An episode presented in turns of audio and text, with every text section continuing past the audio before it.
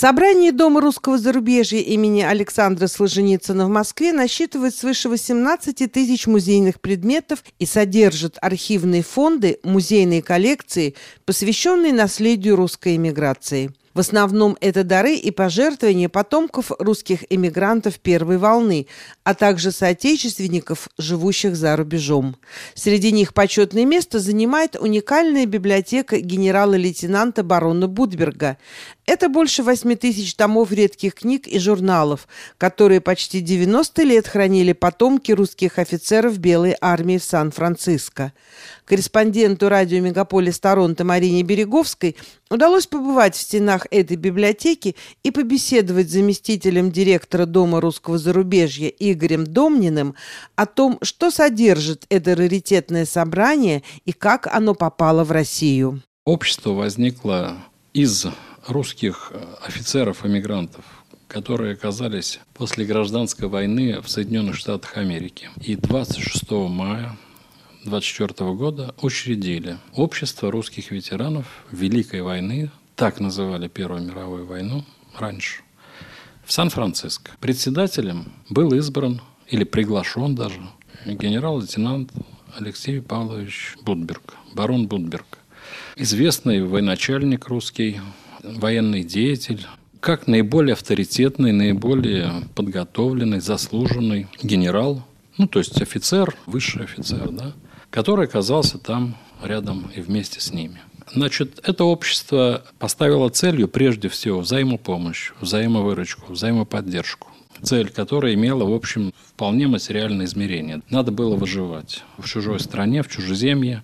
Многие, большинство подавляющее, языком не владели английским. Хотя были те, кто знали язык, да, но в основном пришлось осваивать. И порядки все, и саму ментальность надо было учитывать, да, американскую. Вот они вживались в этот иностранный быт.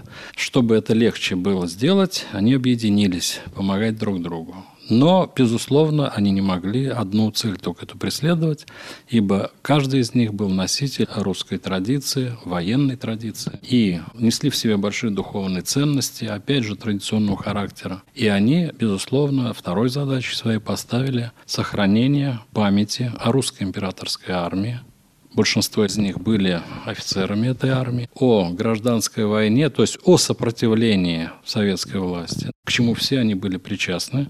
И поэтому они оказались в зарубежье, потому что потерпели поражение. Как правило, там были офицеры и чины различные, генералы в том числе, которые сражались на Восточном фронте гражданской войны, в частности в Сибири, вот в армиях Колчака, ну и потом в армии, которая находилась в Приморье. Да, последний оплот сопротивления большевизму в России как раз-таки находился в Преамурье да, или Приморье. До октября 22 года продолжалось сопротивление и исход, дальневосточный исход уже в конце октября 1922 года. Вот они были также уже поэтому сплочены в определенной мере, потому что многие друг друга знали по этой борьбе.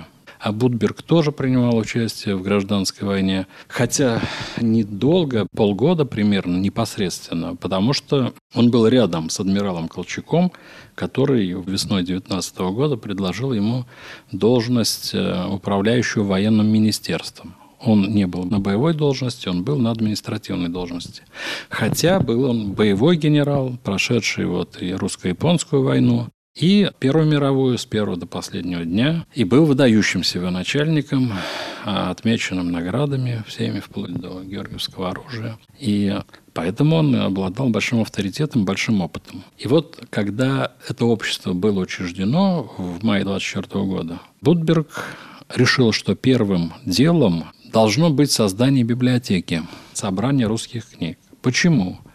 Да потому что это было единственное возможное дело, или точнее форма, которая бы связывала с Родиной. Тогда ни русских театров, ни русских лекториев, ничего, и Родина далеко, да. А вот книга, она они это подчеркивали все время, являлась главной связью с русской культурой, русским языком высокого образца, да, с русской традицией, если измерение применять духовное. Да, ну где взять русские книги? Будберг эту проблему решил легко. В общем-то, он инициировал это, понимая, что он пойдет на этот шаг. Он отдал в основании этой библиотеки там 250 примерно книг из собственной библиотеки, которые чудесным образом ему удалось вывести из Владивостока. А жил он в Владивостоке, служил до Первой мировой войны почти 20 лет на Дальнем Востоке, как бы сегодня мы сказали, а прежде это была Сибирь и Преамурье. И он всегда был книголюбом, он об этом писал, подчеркивал, что очень любил книги. Вот он собирал книги, и какое-то время он относительно мирный период застал в Приморье, и в это время он ушел в эмиграцию через, в Японию, у него там были связи, и вывез э, на японском корабле вот свои вещи, которых-то, в общем, почти не было. Он, главное, забрал эти книги. Там около 300 штук. В Японии пробыл год. Через год он их также, ну, наверное, с большими усилиями, но все-таки вывез с собой в эмиграцию, понимая заранее, что это вот кусочек Родины, и другого ничего нету, да. И он это на общее благо вот этого общества, которое составляло еще в 24 году, может быть, человек не больше 40 он пожертвовал эти книги. Да? Поэтому уже в 25 году, когда работа этого общества, деятельность, точнее его, приняла системный характер, они предложили назвать библиотеку именем своего председателя не потому, что он начальник, а потому, что прежде всего он пожертвовал эти книги. Да, общество росло, развивалось. Э, даже в 30-е годы, в 34-м приобрело вот этот особнячок, который вы видите здесь. Вот, да, даже особняк, я бы сказал, вот на той фотографии. Это редкий случай, когда в эмиграции у общественной организации был э, свой дом в прямом и переносном смысле. Да? Они там устроили очаг русской общей культуры, русской военной культуры. И, соответственно, там они расположили свою библиотеку эту. Примерно, может быть, 50 лет. Оно существовало, это общество, вплоть до начала 2000-х годов когда последний участник гражданской войны ушел в иной мир, ему было 101 год, но правоприемники мы выступили кадеты иммиграции. Но это такая уже большая история. Мы сейчас, может быть, не будем о ней говорить. Но просто я хочу подчеркнуть, что, например, до сих пор потомки уже там пятого поколения, еще этот дом держит в своих руках, хотя многие из них уже, конечно, качественные люди, да, и библиотека эта росла. Фонды увеличивались. Э, в основном это были покупки этих русских книг, где могли только. Это были дары и пожертвования. А, заказывали книги. А, после войны уже даже заказывали Второй мировой Э, даже из Советского Союза выписывали то, что им нужно было. Но основное содержание библиотеки – это три категории книг. Это спасенные, вывезенные, приобретенные, как угодно, дореволюционные. Вот у вас за спиной фолианты эти такие узнаваемые старые книги, да, среди которых много просто подлинных книжных памятников, раритетов. Вторая составная часть – это для нас самое ценное – это книги, изданные в эмиграции – и третье – это книги из э, Советской России, как они говорили. Да? Вот это если по составу, по месту происхождения книг. Нам досталась библиотека, в которой было семь отделов. Там первый большой билетристика и поэзия, вторая история, я обобщенно говорю, третья военная литература, четвертая там научная литература, пятая это периодика, где очень много редких периодических изданий. Даже есть те, которые нигде больше не встречаются, они пропали по ходу истории сложной мигрантской, да, вот в этой библиотеке сохранились. Ну и там детская литература есть, иностранная литература о России. Вот такой состав. Игорь Владимирович, а как эти книги оказались в Москве, в центре русского зарубежья? А вот ваш покорный слуга взял их и привез сюда. В этой шутке есть доля шутки. Да? Мы с э, конца 90-х годов сначала заочно, а потом уже очно дружили с последними представителями этого общества. Это кадеты русского зарубежья. Уже они держали это знамя, они были преемниками ушедших ветеранов Первой мировой войны. Это те люди, которые окончили кадетские корпуса в эмиграции. Такие существовали в Югославии. Они были правоприемниками этих ветеранов. До 2008 года, да, так сказать, мы с ними дружили, вели переговоры относительно того, чтобы наследие не пропало. А кроме библиотеки там был еще и есть до сих пор музей – и архив тоже здесь у нас, потому что в 2008 году было принято решение правлением и общим собранием общества ветеранов и объединение «Кадет», двойное такое название у них сохранялось, передать в Дом русского зарубежья, библиотеку и архив, ну, если честно говорить, то и музей еще. Но все это было довольно сложно. Расстаться с этим наследием не все были готовы. Я туда приезжал много раз. И вот в восьмом году просто мне было доверено собрать эту библиотеку, упаковать ее в ящики, в коробки, да, и отправить контейнер оттуда. Она сюда прибыла в начале девятого года, и 25 марта 2009 года была торжественная передача библиотеки имени генерала Будберга Дому русского зарубежья. Так она появилась у нас здесь. То есть все это на безвозмездной основе. То есть это подарок, да, Дому русского зарубежья? Это дар. Действительно, на безвозмездной основе, как и все богатейшие наши фонды здесь, а это полмиллиона изданий, единиц хранения, да, это издания, это архивные материалы, это музейные предметы.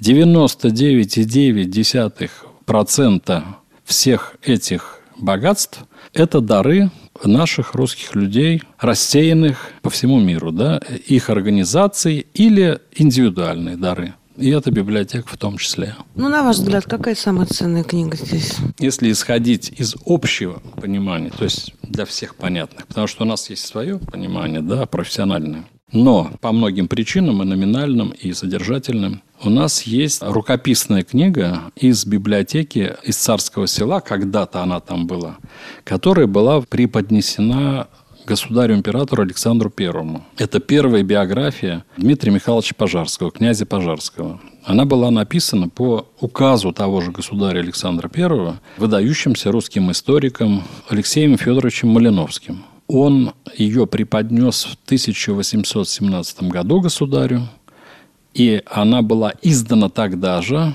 по указу императора. У нас это рукописная в отличной сохранности рукописная книга да, в кожаном переплете, на гербовой бумаге. Мы еще исследуем, у нас есть гипотеза, как она попала за рубеж, потом как она попала в Америку, потом как ветеранам Сан-Франциско. Но так или иначе, она в этой библиотеке. Мы считаем, что это большая ценность и редкость. Да, ну действительно, цены она не имеет, потому что это реликвия национальная. Вот сейчас мы ставим вопрос о том, чтобы ее все-таки издать в таком эрпринтном виде, да, и со справочным дополнением уже отдельно. Но ее никто не видит и не видел, да, так сказать. Вот. Есть у нас издание 1722 года Петровского здесь, в этой библиотеке. Из разновидностей табели о рангах, там, да, в частности, о военных, о, о генералитете. Есть несколько изданий середины XVIII века, и причем в отличном состоянии, в сохранности. Вот таких книг, э, ну, десятка полтора-два. Есть э, произведения Пушкина, но не в отдельном издании, а в альманахах. Вот «Невский альманах» или «Северные цветы» Там прижизненные публикации и даже первые, видимо, публикации, потому что отдельные главы из Евгения Онегина или э, других поэм Пушкина, да, так сказать, э, это 1826-1828 год. Большая редкость, огромная редкость. Ну, я мог бы назвать еще десятка-полтора. А кто может э, подержать в руках эти фолианты? Кому разрешен доступ к ним? К этим книгам, к этой библиотеке? Ну, если говорить о самых редких книгах, которые я назвал, то, конечно, любой человек их не может поддержать, ибо они тогда придут в негодность. Да?